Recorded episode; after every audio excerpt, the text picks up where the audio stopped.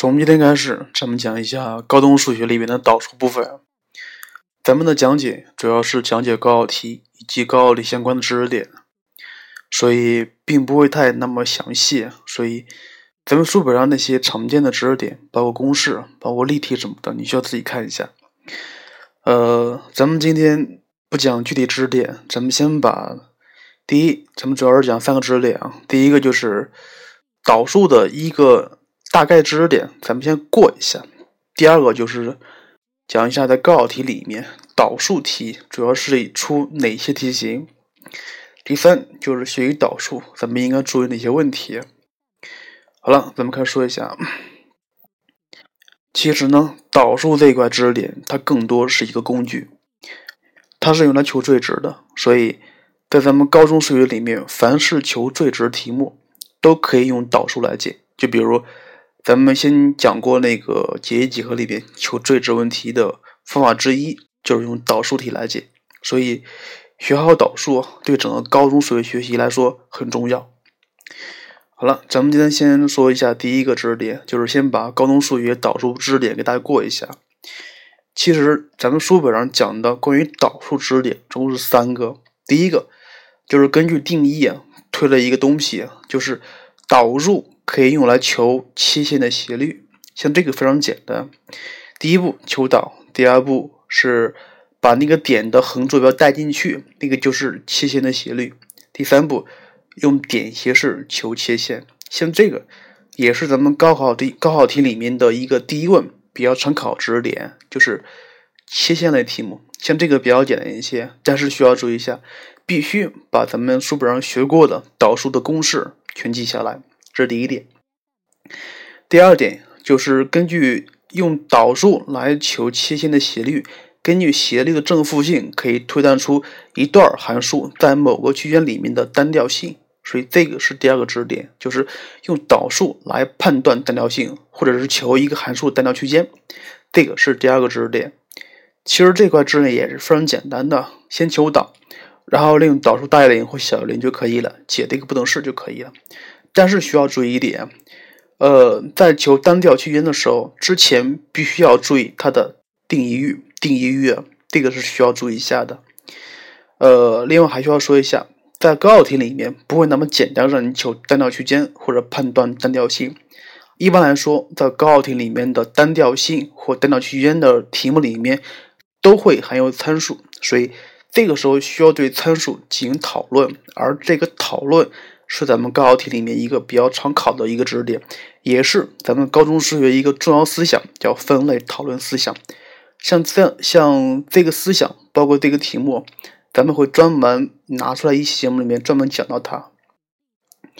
第三个就是假设你知道这个函数单调区间了，单调性了，所以你可以把这个函数大致趋势图像画一下，进而可以求最值、极值以及相应的。极值点和最值点，像这个是咱们学导数的最终目的，所以，呃，总共就这么多。咱们书本上的知识点总共就是三个知识点，关键在于什么呀？在于你把导数的公式以及运算法则给记清楚了，然后把书本上的例题看懂会做就可以了，因为它非常简单一些。然后接下来说一说导数题，在高考题里面一般是。以这样的形式进行出题的？就拿咱们今年高考题来说，今年高考题里面的导数题，它作为压轴题的第二问，一般来说题目会这么出：第一类是关于切线类，像这个题目比较简单一些，一般是出在大题的第一问里面。切线类或者是求切线的方程或斜率，或者说知道方程斜率反求参数，这个是第一类，是非常简单的。第二类。就是分类讨论思想的应用，比如，呃，它让你判断一个函数的单调区间，或者是求单调区间，或者是求带有参数的极值和最值。像这个题目，呃，一般来说考的是比较多的，所以分类讨论思想是重点中的重点，必须要掌握透的。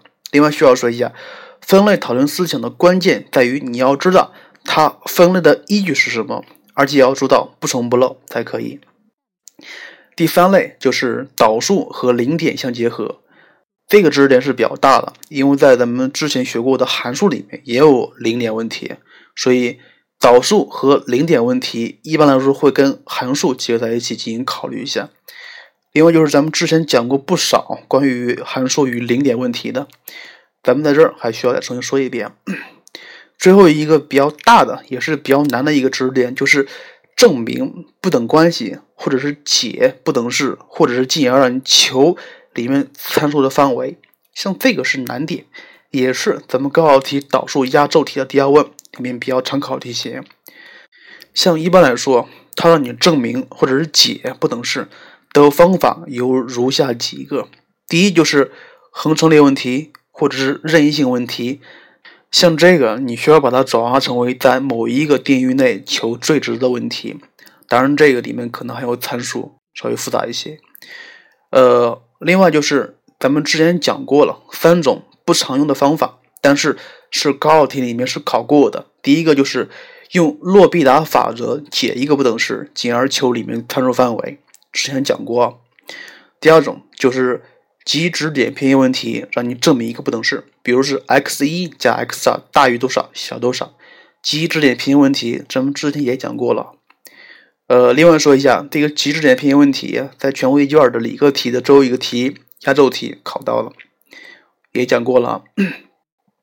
第三个是用放缩法来证明一个不等式。关于这个知识点是一个比较新颖的知识点，呃，全国很多省份的都没有考到它，但是今年的浙江题的压轴题的第二问用到了放缩法来解一个不等式，所以这个用放缩法来解不等式是咱们这次重点需要讲的内容啊。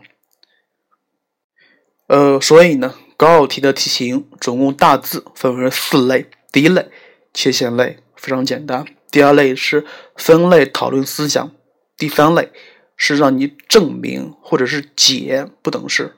方法就是我刚刚说过了，有那么四种。然后最后一个是导数和零点以及函数相结合的知识点。所以，呃，总共这四个知识点咱们都会讲到啊。好了，咱们今天再说一说。学习导数，包括做导数题，以及在高考题里面做导数题需要注意的问题有哪些？咱们都知道，导数题是最后一个题，最后一个大题。如果不算选择题的，它是一个压轴题。一般来说，第一问很简单，第二问稍微复杂一些。所以，呃，如果你没有时间做第二问的话，那么必须把第一问分给拿到手，因为它比较简单一些。呃，另外就是。做导数题的时候，你的思想一定要开阔，因为什么呀？导数题其实就是函数题，所以你做一个函数题的时候，一定要注意啊，一定要注意常见的思想有哪些，分类讨论啊，转转化了，包括特指法，包括数形结合法，像这些都是可以用来求导数题目的。呃，另外还需要说一下，就是导数题的第二问，一般来说。会比较复杂一些，会比较难算一些，而且注重技巧性，注重技巧性。好了，今天就是这么多知识点啊。另外就是咱们要说一下，呃，关于导数专题，咱们需要讲的某些知识点有哪些？第一个就是需要讲的是分类讨论思想，怎么分？你的依据是什么？如何做到不重不漏？这是第一个咱们需要讲的知识点。第二点是。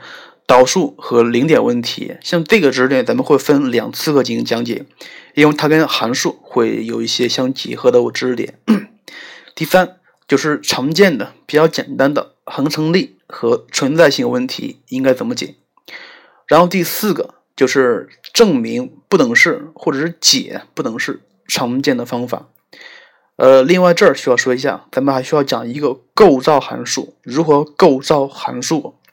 第五个是洛必达法则，咱们需要讲；第六个是极值点偏移问题，也需要讲；第七一个是用放缩法来解不等式，咱们也需要讲。所以，咱们这个导数专题大致分成八次课，八次课。另外需要注意一下，导数题里面的切线类问题咱们不讲，因为它非常简单一些。呃，所以咱们接下来会按照这个顺序进行讲解。另外就是需要注意一下导数题。如果哪个地方不懂的话，及时在下面做评论，或者是加我的微信号也可以。曹老师会尽可能让你在高考题里面把导数题的分值拿一多半或者是一大半，好吧？今天节目就这样了，再见喽。